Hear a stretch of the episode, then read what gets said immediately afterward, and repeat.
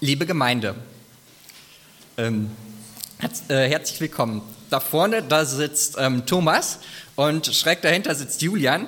Und auch wenn das eigentlich ganz friedliche ähm, Leute sind, stellen wir uns einfach nur mal vor, dass es da zu irgendeinem Streit kommt. Die beiden kümmern sich hier um das Haus und irgendeinen Streit gibt's. Ähm, es gibt eine große Auseinandersetzung, es wird ein bisschen lauter. Und zack, Thomas holt die Faust aus, schlägt Julian ins Gesicht und der Zahn ist raus. Was sollte Julian jetzt tun in dieser Situation?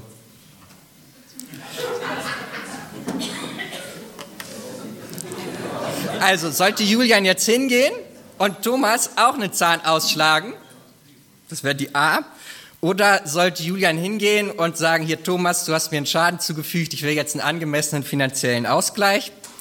Oder sollte Julian hingehen und sein Gesicht nochmal hinhalten, dann kann Thomas nochmal zuschlagen. Vielleicht fällt dann der Zahn genau auf der anderen Seite aus, dann ist es schön symmetrisch. Wir stimmen das mal ab. Wer ist für A, für einen Zahn dann entsprechend Thomas auch ausschlagen?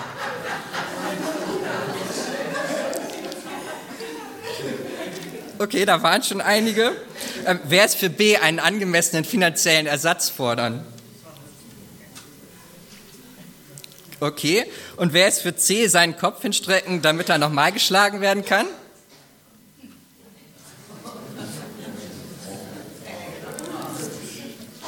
Auch noch einige. Ja, gar nicht so einfach zu entscheiden, was richtig ist, oder? Wie soll entschieden werden, was ist gerecht und was ähm, wäre gerecht? Wer legt überhaupt fest, was gerecht ist? Das Thema des heutigen Gottesdienstes lautet Auge um Auge, Zahn um Zahn. Es geht also um Gerechtigkeit. Hättet ihr anders abgestimmt, wenn ihr dieses Gottesdienstthema schon gekannt hättet, gerade bei der Abstimmung? Das Sprichwort Auge um Auge, Zahn um Zahn kennt ihr wahrscheinlich. Und ähm, einige von euch wissen wahrscheinlich auch, dass das Sprichwort aus der Bibel stammt. Es findet sich insgesamt viermal in der Bibel. Davon steht es dreimal im Alten Testament und einmal im Neuen Testament. Schauen wir uns die Textstellen mal an und ich fange mal an mit der ersten im Alten Testament. Die steht im zweiten Buch Mose, Kapitel 21, Vers 24. Ich lese die Verse 23 bis 25. Falls aber Schaden entsteht, gilt Leben für Leben, Auge für Auge, Zahn für Zahn, Hand für Hand, Fuß für Fuß, Brandmal für Brandmal, Wunde für Wunde, Beule für Beule. Das zweite Mal steht es, dieses Zitat oder diese Wortwendung im dritten Buch Mose, Kapitel 24, Vers 20. Ich lese die Verse 19 und 20. Und wer seinen Nächsten verletzt, dem soll man tun, wie er getan hat. Schaden um Schaden, Auge um Auge, Zahn um Zahn. Wie er einen Mitmenschen verletzt hat, so soll man ihm auch tun. Und ein drittes Mal steht die Aussage im Alten Testament an der Stelle 5. Buch Mose 19, Vers 21. Du sollst kein Mitleid haben mit einem solchen Menschen. Beim Strafmaß gilt der Grundsatz Leben für Leben, Auge für Auge, Zahn für Zahn, Hand für Hand und Fuß für Fuß. Alle drei Male im Alten Testament ist diese Stelle ziemlich blutrünstig, findet ihr nicht? Und dann finden wir noch eine Textstelle im Neuen Testament, in der Bergpredigt. Da bringt Jesus dieses Sprichwort nochmal. Und da steht in Matthäus 5, Vers 38, ich lese die Verse 38 bis 41, ihr wisst, was gesagt worden ist. Auge für Auge und Zahn für Zahn. Ich sage euch aber, wehrt euch nicht gegen Menschen, die euch etwas Böses antun, sondern wenn dich jemand auf die rechte Backe schlägt, dann halt ihm auch die andere hin. Wenn dich jemand verklagen will, um dein Hemd zu bekommen, dann gib ihm auch deinen Mantel dazu. Wenn dich jemand dazu zwingt, seine Sachen eine Meile zu tragen, dann geh zwei Meilen mit ihm. Kommen euch beim Lesen dieser Texte auch Fragen auf? Hat Gott jetzt in der letzten Textstelle alle Beschlüsse dem, aus dem Alten Testament aufgehoben? Ist Gott im Alten Testament blutrünstiger als im Neuen Testament? Und wenn nein, wie ist das dann zu verstehen? Was hilft uns das zu verstehen? Uns hilft der Kontext. Was meint Gott genau? Um uns diesen Kontext genauer anzusehen, müssen wir uns die einzelnen Textstellen nochmal genauer ansehen. Und dafür ist es vielleicht nochmal wichtig, auch auf das Gesetz im Alten Testament im Allgemeinen einzugehen. Schließlich stehen im Alten Testament alle Male diese Aussage im Gesetz. Ja, und wenn wir in Deutschland an das Gesetz denken, dann denken wir eigentlich häufig an was Einschränkendes oder irgendwelche Pflichten. Du musst Steuern zahlen. Du musst irgendwelche unsinnigen Formulare ausfüllen. Du darfst nicht wild campen. Du brauchst eine Baugenehmigung, damit du das Gemeinschaftshaus anbauen darfst. Also was. Das Gesetz im Alten Testament, das Gott dem Volk Israel gab, hat ein grundsätzlich anderes Gesetzesverständnis. Es sollte die Beziehung der Menschen zu Gott und der Beziehung der Menschen untereinander regeln. Gerade in den dörflichen Strukturen zur damaligen Zeit war dies nötig, da man sich in der Gesellschaft nicht so einfach aus dem Weg gehen konnte und ein friedliches Zusammenleben möglich gemacht werden sollte. Deshalb wurde das Gesetz auch als etwas sehr Positives äh, angesehen. Unterteilt werden kann das Gesetz im Alten Testament in die Moralgesetze, die Kultgesetze und die bürgerlichen Gesetze. Die Moralgesetze, das sind die zehn Gebote, die regeln das moralische Leben. Und das Moralgesetz, das soll auch heute noch für uns gelten. Die zehn Gebote, die gelten für uns auch noch. Die Kultgesetze, die beinhalten Vorschriften zu Zeremonien, zur Priesterschaft, zu Reinheitsgeboten, zu Stiftshütten und zur Opferschaft. Und gemäß den Berichten im, äh, zum Apostelkonvent im Neuen Testament brauchen wir uns heute an diese Kultgesetze nicht mehr zu halten. Und dann gibt es das bürgerliche Gesetz, so habe ich es jetzt mal genannt, in dem auch dieser Rechtsgrundsatz Auge um Auge, Zahn um Zahn steht. Und da gibt es eben Vorgaben, ähm, wie gerichtet werden soll. Die Vorgaben sollen Richtern einen Hinweis auf das Strafmaß geben. Klaut jemand beispielsweise ein Tier, verstößt er gegen das Gebot, du sollst nicht stehlen aus den zehn Geboten. Das Moralgesetz kennt hierfür jedoch keine Strafe. Diese würde sich dann aber im bürgerlichen Gesetz wiederfinden. Wird ein Dieb ertappt, muss er von allem Ersatz leisten. Hat er nichts, wird er für den Wert des Gestohlenen verkauft. Wenn er Rinder, Esel oder Schafe gestohlen hat, gilt, findet man das Tier noch lebend in seinem Besitz, muss er trotzdem doppelten Ersatz leisten. Dabei ist das Gesetz immer so aufgebaut, ähm, dass wir zuerst so eine Formel finden, wenn dies oder das passiert, und dann folgt, dann soll das und das passieren oder soll so und so verfahren werden. Juristen würden sagen, dass wir erst einen konkreten Rechtstatbestand haben und darauf dann eine bestimmte Rechtsfolge folgt. Und diese Rechtsfolge ist immer an der ursprünglichen Tat ähm, orientiert.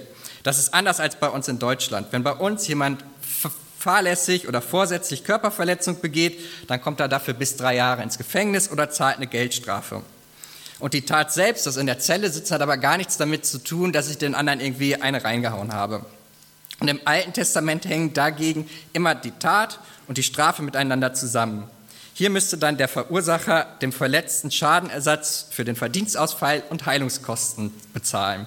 Das geht beispielsweise aus dem zweiten Buch Mose 21, Verse 18 und 19 hervor. Angenommen, einer schlägt einen anderen mit einem Stein oder mit der Faust. Der andere stirbt nicht, muss aber im Bett liegen. Falls der Verletzte wieder aufstehen kann und im Freien an einem Stock umhergeht, bleibt der, der ihn schlug, straffrei. Er muss aber für den Arbeitsausfall Ersatz leisten und für den Arzt aufkommen.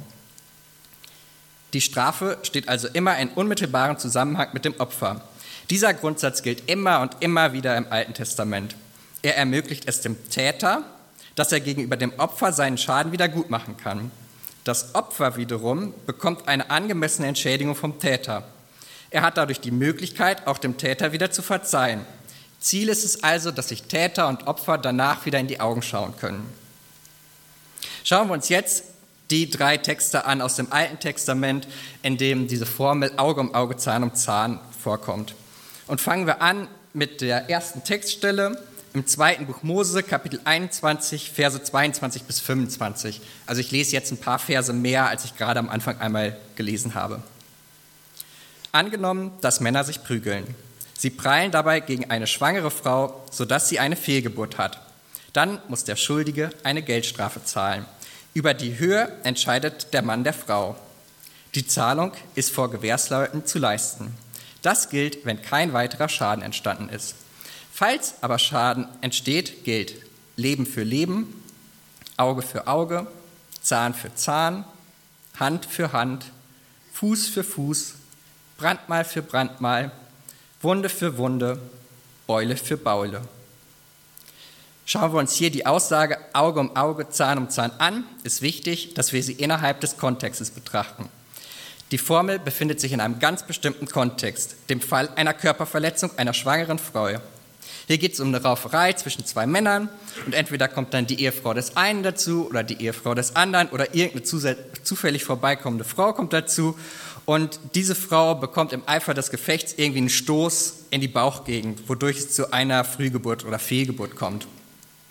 Und bei der Strafe legt das Alte Testament für den Tod des Fötus erstmal eine Geldstrafe fest.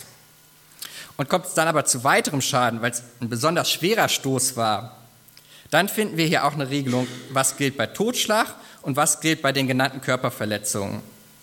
Und dabei gibt es große Zweifel daran, dass wir hier bei der Tat meinen, dass wir die genauso vollziehen sollen bei demjenigen, der Täter war, wie er es am Opfer vollzogen hat. Die Strafe soll also nicht spiegelbildlich oder spiegelhaft ähm, an dem Opfer vollstreckt werden. Dafür möchte ich ein paar Gründe anfügen. Erstens wird in dem Wortlaut an der Stelle im Hebräischen ein Wort verwendet, was ja, ein bisschen ähnlich mit geben äh, übersetzt werden könnte und was immer im Zusammenhang steht mit dem Geben von Geld. Entsprechend kann auch hier davon ausgegangen werden, dass der Schadenersatz gegen eine Geldzahlung zu begleichen ist. Und diese Geldzahlung soll eben nicht zu hoch oder zu niedrig eingesetzt werden. Sie soll bei einem Auge genau die Höhe haben, die ein Auge wert ist. Bei einem Zahn soll sie genau die Höhe haben, wie ein Zahn wert ist. Zweitens wird im hebräischen Originaltext der Verursacher direkt angesprochen, etwa so. Du sollst geben Leben für Leben, Auge für Auge, Zahn für Zahn und so weiter. Wie soll das jetzt aber passieren, wenn die Person selbst angesprochen ist? Wie könnte ich mir das vorstellen? Soll er sich jetzt selbst ein Auge oder einen Zahn ausschlagen? Düsch. Geben könnte er aber einen angemessenen finanziellen Ersatz. Ein dritter Grund, keine spiegelhafte Strafe anzunehmen, ist, dass dann ein Widerspruch bestehen würde zu anderen Gesetzen die es im Alten Testament gibt. So steht beispielsweise im zweiten Buch Mose, Kapitel 21, Vers 13, dass bei einem Totschlag, der kein Vorsatz war, der Täter an einen Zufluchtsort gehen soll. Er wird also nicht getötet. Bei einer Rauferei wie in unserem Text, bei der eine schwangere Frau dazwischen geht und dann aber ähm, ohne Vorsatz ähm, irgendwie auch einen Schlag abbekommt, können wir eigentlich davon ausgehen, dass das kein Vorsatz ist. Dementsprechend würde zumindest dieser Grundsatz Leben für Leben bei einer spiegelhaften Auslegung diesem im Wege stehen. Viertens ist nirgendwo in der Bibel beschrieben, dass dieser Rechtsgrundsatz auch zur Anwendung gekommen ist. Bei einer spiegelhaften Straße, also dass man wirklich das Gleiche nochmal machen würde, wäre das aber sehr wahrscheinlich der Fall in all den Geschichten. Und ein letzter Grund, ein fünfter Grund, ähm, dass auch die Juden diese Aussage Auge um Auge, Zahn um Zahn nicht als wörtliche Aufforderung verstehen. Sie interpretieren die Aussage so, dass dem Opfer Schadensersatz, Schmerzensgeld, Heilungskosten, Verdienstausfall und Entehrungsgeld gezahlt werden muss. Dabei soll der Ersatz eben angemessen sein. Sie begründen dies damit, dass bevor Gott den Menschen, dem Volk Israel das Gesetz gegeben hat, die Strafen häufig deutlich schwerer waren als das eigentliche Vergehen. Das Gesetz hat diese Passage dann eben aufgenommen dass für ein Auge beispielsweise nur der Gegenwert für ein Auge verlangt werden soll, damit man den Leuten klar macht, dass es zu einem gerechten Ausgleich kommen soll und nicht zu einer maßlosen Rache. Wir können also festhalten, dass mit der Aussage Auge um Auge, Zahn um Zahn wohl ein finanzieller Ausgleich im Gegenwert der Verletzung gemeint ist. Viele der hier genannten Argumente können wir auch auf die anderen beiden Textstellen im Alten Testament anwenden. Schauen wir uns diese beiden Textstellen noch aber kurz an und gucken, was es hier für Besonderheiten gibt. Und kommen wir da als nächstes zur Textstelle 3. Mose, Kapitel 24, Vers 20. Ich lese die Verse 17 bis 21. Wer einen anderen Menschen ermordet, ist selbst des Todes schuldig. Wer ein Tier schlägt, muss es ersetzen. Es gilt der Grundsatz Leben für Leben. Wenn jemand einem anderen Schaden zufügt, gilt derselbe Grundsatz. Man soll das ihm antun, was er dem anderen angetan hat. Bruch für Bruch, Auge für Auge, Zahn für Zahn. So wie jemand einen anderen Menschen verletzt hat, so soll er bestraft werden. Wer ein Tier erschlägt, muss es ersetzen. Wer aber einen Menschen erschlägt, muss sterben. Und auch hier bei dieser Textstelle können wir davon ausgehen, dass es sich nicht um eine Verstümmelungsstrafe handelt, also nicht das Gleiche nochmal vollzogen wird. Dabei würde man diese Textstelle eigentlich in dem Hebräischen am passendsten übersetzen, ein Bruch anstelle eines Bruchs, ein Auge anstelle eines Auges, ein Zahn anstelle eines Zahns. Die Aussage, man soll ihm antun, was man ihm angetan hat, kann man außerdem so verstehen, dass es sich auf das Endergebnis bezieht. In Israel durfte niemand mit einer Einschränkung, mit einem Mangel am Gottesdienst teilnehmen. Und wenn dann eben das Opfer, das ein kaputtes Auge, also einen Mangel hatte, nicht am Gottesdienst teilnehmen durfte, dann sollte man eben auch den Täter vom Gottesdienst ausschließen. Schließlich hatte er eine Sünde auf sich geladen. Wir können also festhalten, dass es sich bei der Aussage Auge um Auge, Zahn um Zahn wohl um einen finanziellen Ausgleich im Gegenwert der Verletzung ähm, handelt. Und schauen wir uns die letzte Stelle im Alten Testament nochmal an. Im fünften Buch Mose, Kapitel 19. Die Richter sollen genau ermitteln. Dabei stellt sich heraus, der Zeuge lügt und hat seinen Bruder zu Unrecht beschuldigt. Dann sollte ihn für das Vergehen bestrafen, das er seinem Bruder anhängen wollte. So sollt ihr das Böse aus eurer Mitte entfernen. Alle anderen sollen von diesem Vorfall erfahren. Das wird sie abschrecken. Dann wird es niemand mehr wagen, dass eine solche Bosheit in Israel passiert. Du darfst kein Mitleid mit einem solchen Menschen haben. Beim Strafmaß gilt der Grundsatz Leben für Leben, Auge für Auge, Zahn für Zahn, Hand für Hand und Fuß für Fuß. Hier geht es also um eine Falschaussage vor Gericht. Diese könnte zu einer falschen Bestrafung eines Unschuldigen führen. Das Recht im Alten Testament möchte diese Fehlentscheidung unbedingt vermeiden und aus dem Rechtssystem fernhalten. Deshalb hat dieses Gesetz ausdrücklich die Funktion der Abschreckung. Das wird in Vers 20 auch nochmal deutlich. Um dies nochmal zu untermauern, wird in Vers 21 dann nochmal verboten, Mitleid walten zu lassen mit dieser Person. Aber auch diese Aussage wird wohl kaum auf Augen, Zähne, Hände und Füße bezogen sein, die dann als Strafe eben genommen werden.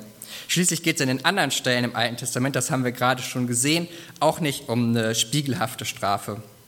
Dies ist übrigens auch anders als in den benachbarten Rechtssystemen zur damaligen Zeit. Während in Israel ein recht mildes und auf Mitmenschlichkeit ausgelegtes Recht herrschte, hatten andere Rechtssysteme aus benachbarten Bevölkerungen häufiger Verstümmelungsstrafen als Strafen vorgesehen. Wir können also auch hier bei dieser Textstelle festhalten, dass mit der Aussage Auge um Auge, Zahn um Zahn wohl ein finanzieller Ausgleich im Gegenwert der Verletzung gemeint ist. Schauen wir uns also alle drei Textstellen im Alten Testament insgesamt an, so können wir sagen, dass der Satz Auge um Auge, Zahn um Zahn eine Regelung für Schadensersatz ist. Wir sind in einer Situation, da ist irgendwas schiefgelaufen und danach muss dann eben der entsprechende Schaden wieder gut gemacht werden. Es geht also nicht darum, die gleiche Tat an der anderen Person nochmal zu vollziehen. Stellen wir uns das beispielsweise auf dem Bau vor, wo einer irgendwie eine Dachlatte hat, der sie nimmt, ein bisschen ungeschickt ist, einen anderen stößt, sie in das Auge des anderen Mitarbeiters dort stößt und der ist blind. Und da wird man jetzt eben nicht hingehen, die Dachlatte drehen, das andere Ende nehmen und zack in das Auge des anderen reimen und glauben, okay, jetzt ist mein Quid, jetzt ist wieder alles in Ordnung. Der Mensch hat ein Auge verloren und dadurch ist dann eben Schaden entstanden und dieser muss eben ausgeglichen werden. Und dieser Ausgleich erfolgt eben finanziell und nicht durch das Kaputtstechen eines weiteren Auges. Das kennen wir auch heute noch im Zivilrecht so. Wenn du mit dem Auto auf dem Parkplatz fährst und irgendwie ein stehendes Auto da rammst und das eine Beule hat, dann musst du für den Schaden aufkommen. Und es wird dann nicht gesagt, okay, dann wird in dein Auto auch noch äh, eine Beule gefahren, dann haben wir zwei kaputte Kotflügel, alles ist quitt, alles ist wieder perfekt. So denkt kein Mensch. So denkt auch kein Jude und so denkt auch nicht das Alte Testament. Und beim Schadensersatz gilt dann wiederum das Maß der Verhältnismäßigkeit. Ein Auge soll so erstattet werden, dass, dem Wert, dass es dem Wert eines Auges entspricht. Das ist zweifellos weniger als der Wert von einem Zahn. Ein Zahn soll so erstattet werden, dass es dem Wert von einem Zahn entspricht. Das machen wir heute übrigens genauso. Du bekommst Schmerzensgeld und du bekommst Schadensersatz in so einem Fall. Und dieser Grundsatz, der uns heute völlig geläufig ist, das ist ein Grundsatz, der hier auch im Alten Testament gemeint ist mit der Aussage Auge um Auge, Zahn um Zahn. Nachdem wir uns hier jetzt die Bedeutung der Aussage Auge und Auge, Zahn um Zahn im Alten Testament bewusst geworden sind, kommen wir zum Neuen Testament. Ich lese nochmal die Textstelle, die ich am Anfang schon gelesen habe. Ihr wisst, was gesagt worden ist. Auge für Auge und Zahn für Zahn. Ich sage euch aber, wehrt euch nicht gegen Menschen, die euch etwas Böses antun, sondern wenn dich jemand auf die rechte Backe schlägt, dann halt ihm auch deine andere Backe hin. Wenn dich jemand verklagen will, um dein Hemd zu bekommen, dann gib ihm auch deinen Mantel. Wenn dich jemand dazu zwingt, seine Sachen eine Meile zu tragen, dann geh zwei Meilen mit ihm. Was sagst du zu dieser Textstelle?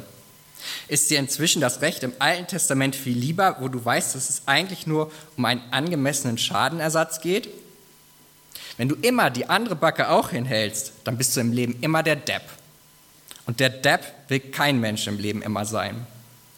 Also landen wir eigentlich auch nicht an der Stelle, wo wir sagen, Volltreffer, Bingo, so muss das sein.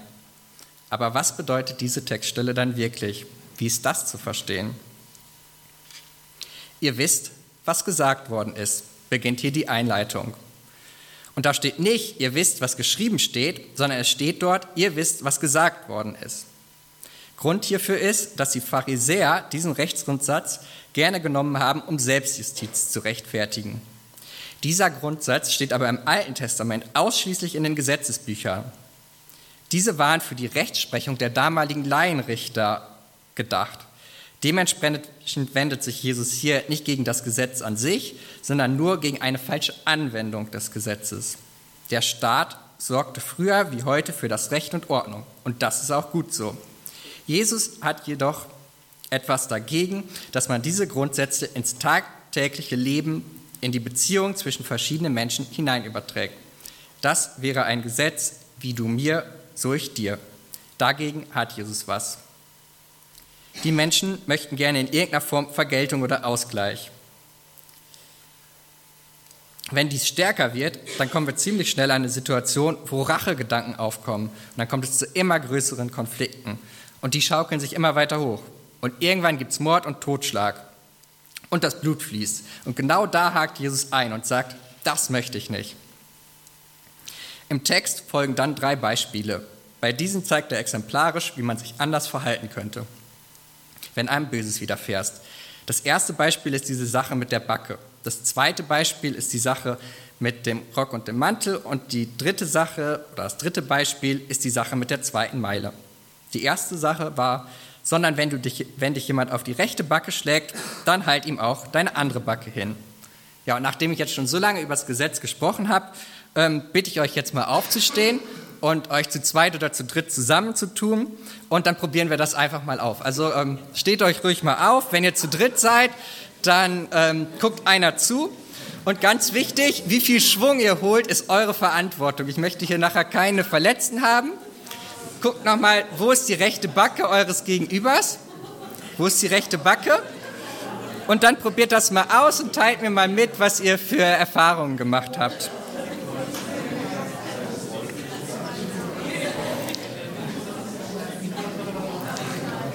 Achtet genau drauf, wo die rechte Backe ist.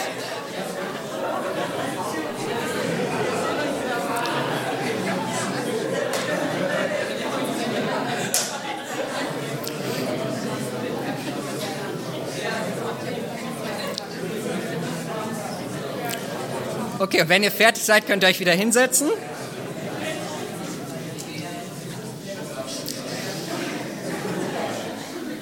Okay, Habt ihr herausgefunden, wie es geht? Es geht gar nicht so leicht. Wie erreiche ich die rechte Backe als Rechtshänder? Ich erreiche die rechte Backe, indem ich mit der Vorhand aushole und mit dem Handrücken meinem Gegenüber eine schmiere. Und diese Geste mit dem Handrücken, also mit der Rückseite, mit einer geschlossenen Haltung, drückte eben damals Verachtung, Entwürdigung und Geringschätzung aus. Mit der Handinnenfläche wäre es irgendwie noch eine offene Position gewesen, also nicht ganz so schlimm. Aber dieser Handrücken, der hat halt wirklich für Verachtung, Entwürdigung und Geringschätzung gestanden. Ja, und jetzt ist die Frage, was will ein Mensch, wenn er Verachtung und Geringschätzung erfährt? Ja, dann brodelt es in ihm. Dann möchte er aus diesem Minderwertigkeitsgefühl raus und sich am liebsten sogar über die andere Person stellen. Er ist also in einer Position, in der er nicht länger bleiben will. Und das ist so ein natürlicher Erstreflex. Und da ist natürlich die Frage, wie kommt man da jetzt heraus? Wie geht man damit um? Und jetzt hat Jesus eben diese pfiffige Idee. Wenn dich jemand auf die rechte Backe schlägt, dann halt ihm auch deine andere Backe hin. Stellt euch das mal vor.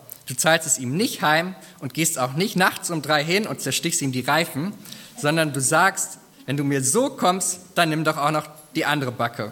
Und in dem Moment, Moment würde bei den aller, allermeisten Menschen etwas passieren. Ihnen würde bewusst werden, dass sie etwas gemacht haben, was niederträchtig und gemein war. Und dass sie dann eben merken, okay, jetzt bekomme ich aber gar nicht das Gleiche zurück. Es löst also irgendwo ein Nachdenken aus, eine Form von Besinnung. Hierbei muss sich die Person dann öffnen. Und wenn sie dann eben wirklich der anderen Person noch eine schmieren würde, müsste sie die offene Haltung einnehmen, also die Handinnenfläche. Und das sollen wir eben der Person auch zeigen mit dieser offenen Haltung, dass sich die Person uns gegenüber wieder öffnen kann, dass wir bereit sind, dass die Person sich wieder öffnen kann und dass wir zusammen ähm, ein gutes Miteinander haben wollen. Kommen wir zum zweiten Beispiel. Auch hier hat Jesus eine ganz andere, eine kreative Idee.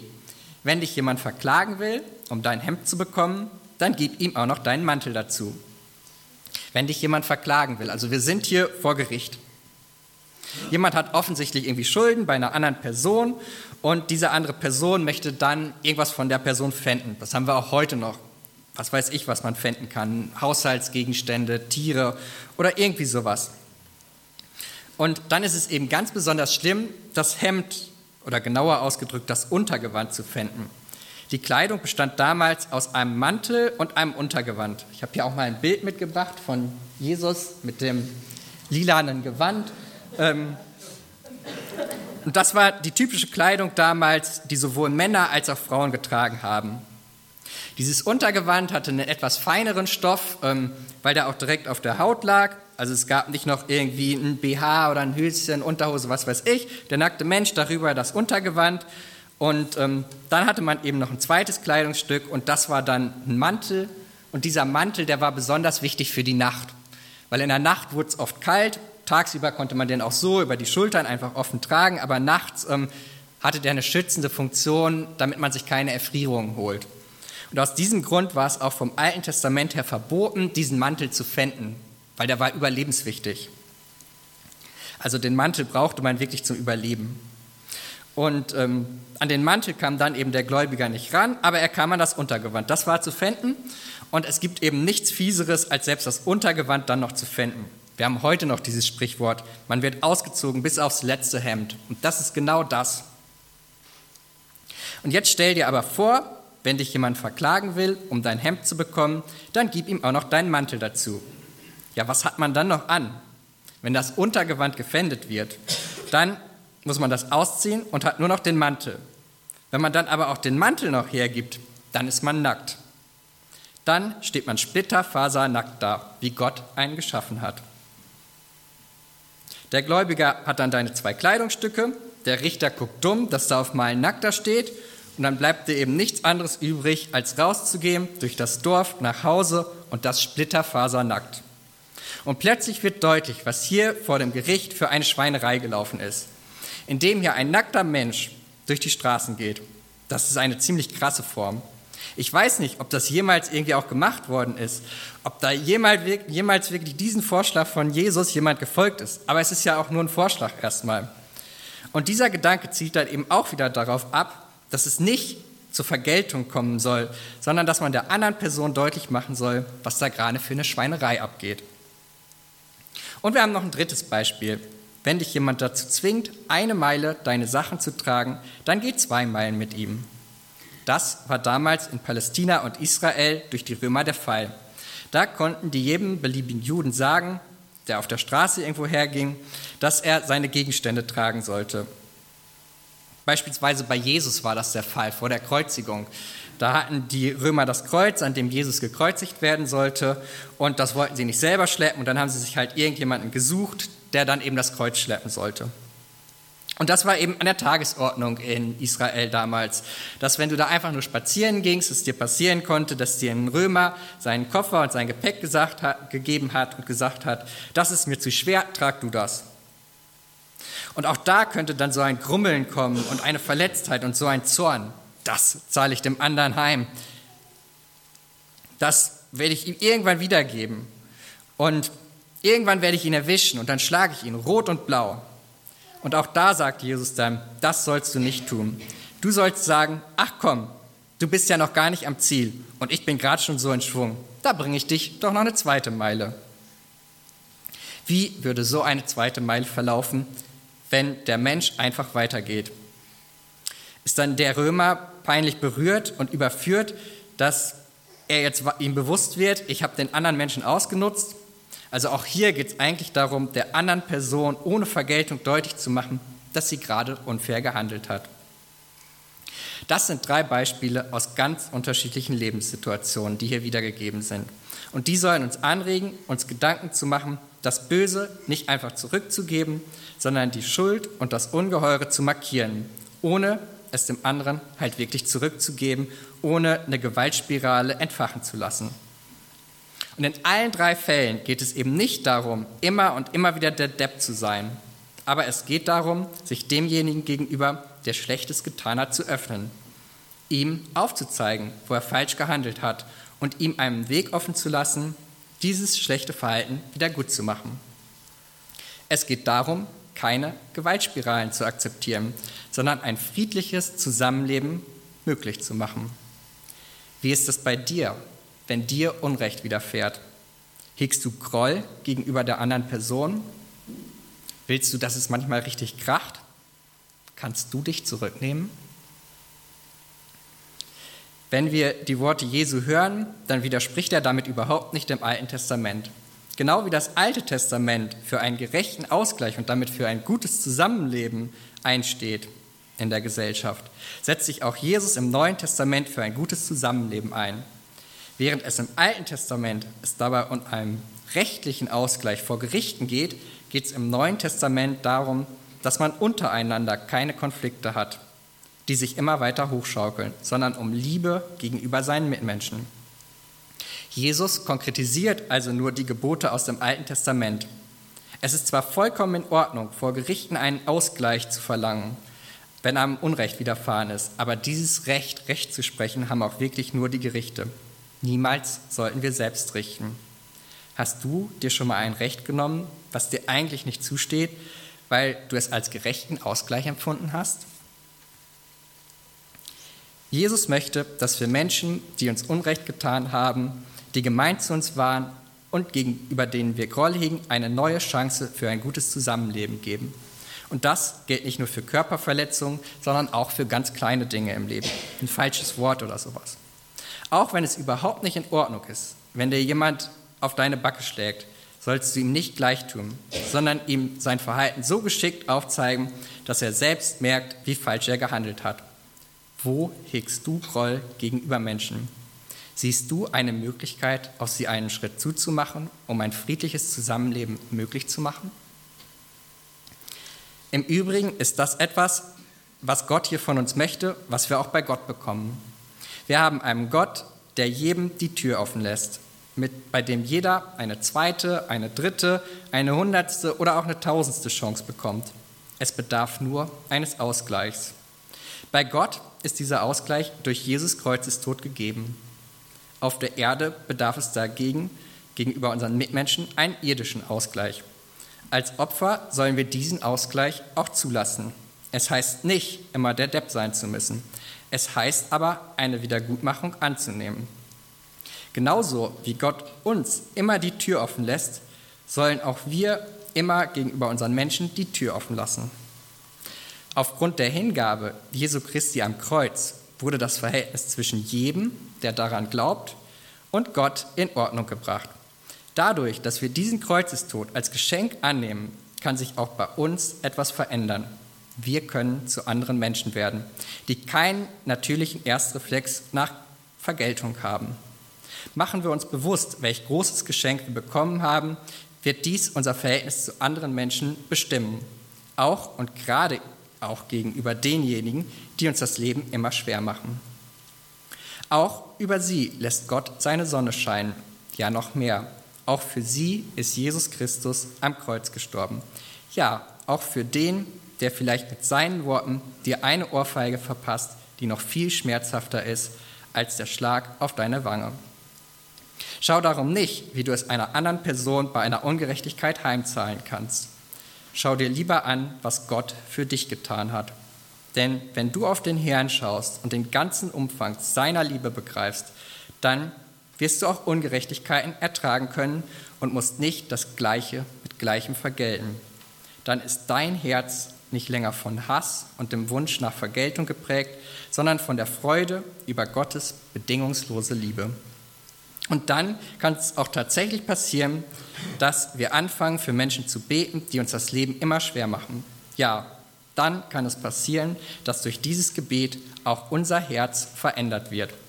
Das, was Jesus hier in der Bergpredigt gesagt hat, das ist keine Träumerei, die sowieso niemals jemand umsetzen würde. Was Jesus hier sagt, das hat Hand und Fuß. Hand und Fuß mit Nägeln durchbohrt, auch für dich. Amen.